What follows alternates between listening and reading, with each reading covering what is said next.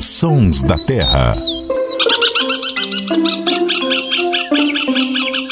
Olá, seja muito bem-vindo. Esse é o Sons da Terra, o podcast do Terra da Gente em parceria com a rádio CBN. Eu sou Marcelo Ferri, repórter do Terra, e aqui comigo estão o Paulo Augusto, que é meu colega. Tudo bom, Paulo?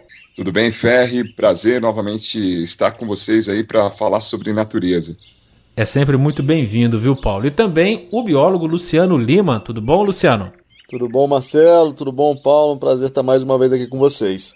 Paulo Augusto, Luciano Lima, ouvinte da Rádio CBN, ouvinte do nosso podcast. Tenho certeza que você já ouviu o canto desse nosso personagem pelo menos uma vez na vida. Além desse canto agudo, melodioso, a beleza da plumagem amarela fez do canário da terra um dos dez passarinhos mais engaiolados do Brasil. E por isso ele andou meio sumido, um tanto quanto raro, tanto na cidade quanto no campo. Mas agora está voltando. Em muitos lugares é só colocar ali um pouquinho de quirera de milho, fubazinho ou outra sementinha no chão que logo o chão está forrado de canários da terra. Luciano, isso é só uma impressão que as pessoas estão tendo ou realmente tem mais canário voando por aí? Não, Marcelo, não é impressão não. O canário da terra chegou inclusive a ser considerado uma espécie ameaçada de extinção em alguns lugares, por esse problema que você já comentou aí, a questão do tráfico de animais silvestres. Mas na, nas última década, especialmente nas últimas duas décadas, ele tem aumentado muito a população. É, e é um passarinho que, que passou a fazer parte do dia a dia das pessoas, né? Que é muito legal, né? Porque a, a, as pessoas no Brasil já têm uma empatia muito grande com essa, com essa espécie. Então esse aumento que você está comentando aí não é só impressão sua, não. Certamente várias das pessoas que estão nos ouvindo agora já observaram o canarinho da terra, hoje inclusive. E é uma espécie tão popular, né, tão conhecida no nosso dia a dia, que ela dá o um nome a algo que o brasileiro gosta muito, né? Que é a camisa da seleção brasileira, né? Essa história é, começou lá em 1953, né? O Brasil, para quem não sabe, jogava de branco, né? Aí a CBF fez um concurso e um gaúcho, né, de 19 anos, mandou lá uma ideia de vestir o Brasil de amarelo com o um, os números em verde, né, o número verde e o calção azul. E aí um radialista, né, é, chamado Geraldo José de Almeida, apelidou a, a, seleção brasileira de seleção canarinho, uma homenagem linda que caiu no gosto da, da, da torcida, né, e todo mundo hoje fala da seleção canarinho, né, é claro que a seleção né? Faz um tempinho aí que tá devendo futebol, mas o Canarinho continua aí agradando todo mundo, né? O, o, talento do Canarinho não passou, não. Esse não. Sabe do que, que eu lembro? Música, né? Quando a gente fala. Como é que é, Paulo? Tem até uma música da seleção, acho que me veio à cabeça agora, né? Voa, Canarinho, né? Que era o Júnior, jogador que cantava, né? Vamos colocar aí pra galera ouvir. Voa, Canarinho, voa. Mostra pra esse povo que és um bem. Voa, canarinho, voa. Mostra na Espanha o que eu já sei.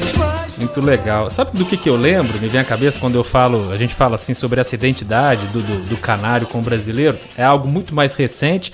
É, é, aquele personagem do filme Rio, da Disney, que é o Nico, né? Que era um canarinho que é, é, é, é, o típico malandro carioca, né? Ele tinha um chapéuzinho que era uma tampinha de refrigerante, muito legal. E, e era aquele cidadão boa praça, que cantava bem, que assoviava, que é, encantava ali o casal que estava se formando das ara ararinhas azuis. Sabe a bula, ela samba, ela canta. É, quando a gente fala de canarinho, a gente tem que pensar também, a gente sempre lembra do canarinho da terra, esse que a gente está ouvindo o canto aí, mas existem outras espécies de canarinho no Brasil também. É, no mesmo gênero, aí, parente bem próximo do canarinho da terra, a gente tem outras três espécies no Brasil. Um deles, para mim, é uma voz que a gente entra naquela categoria que a gente já comentou aqui, que é uma voz da paisagem, assim. O canário rasteiro é um bicho bem típico de áreas de montanha, de cerrado, campos abertos, campo rupestre, ali a região da Serra do Cipó, Serra da Canastra. E tem um canto super melodioso que, que combina muito com a vastidão desses lugares. E a gente tem outras espécies de canarinho aí no Brasil também. Então, o canarinho, além da cor, é uma espécie bem típica do nosso país, sim. E o legal, né, do, do canarinho, ele faz ninhos em lugares inusitados, né? É, cabaça, casa de João de Barro, ele não, não tem problema para ele não. Onde tem um cantinho, ele vai se alojando, né? Exatamente, Paulo. Inclusive fica a dica, você já deu a dica aí para quem quiser ter o, o canarinho mais perto de casa, não precisa prender o bicho.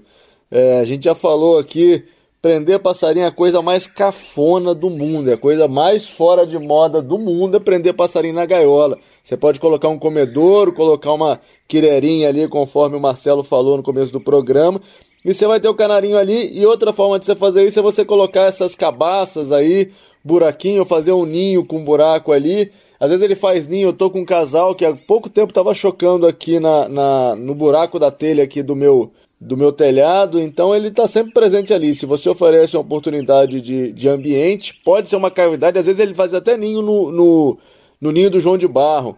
Ele aproveita essas cavidades e, e se dá super bem.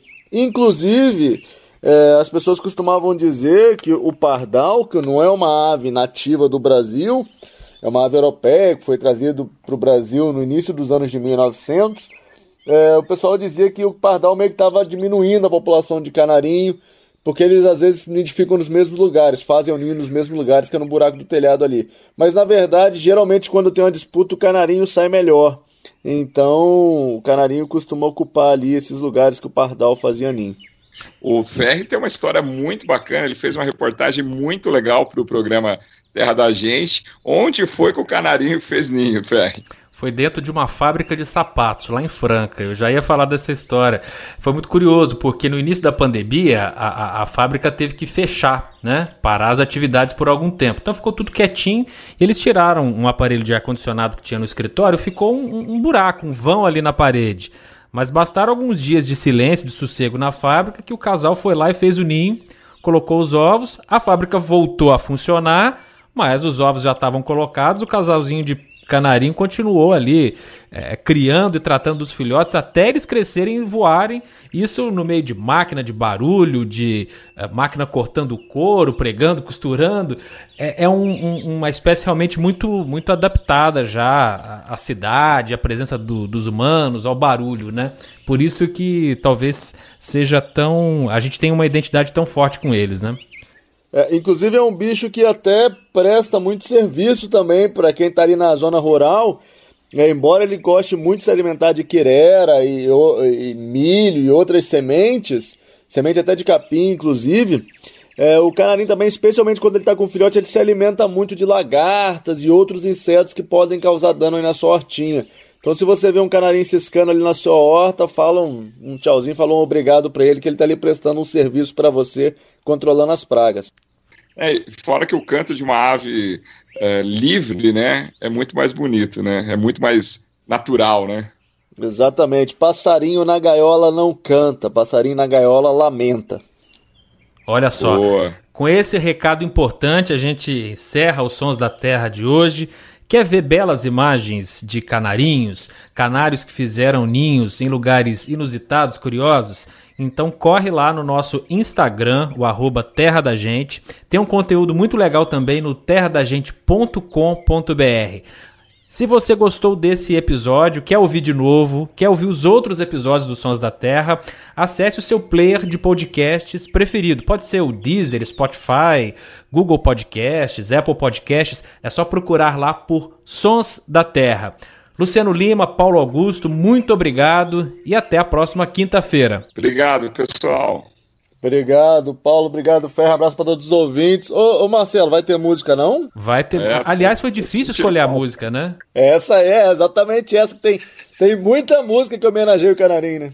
Tem muita música que homenageia o Canarimbo. A gente tem algumas opções aqui. Uh, temos Tico Rei Paraná, que o Paulo Augusto sugeriu. Você sugeriu Marisa Monte também, né, Luciano? Vai, escolhe aí qual que você acha mais adequada. Cara, eu gosto, eu falei Marisa Monte naquela época, mas tem uma música do Xangai que é muito legal. É, e aí eu acho que essa música do Xangai combina muito. O que que tu tem, canário? Fala de vários aves da, da, da natureza brasileira. É isso aí, gente. A edição e finalização foi do Samuel Dias. Até a próxima quinta. Canarinho da terra, ai, canarinho do rio.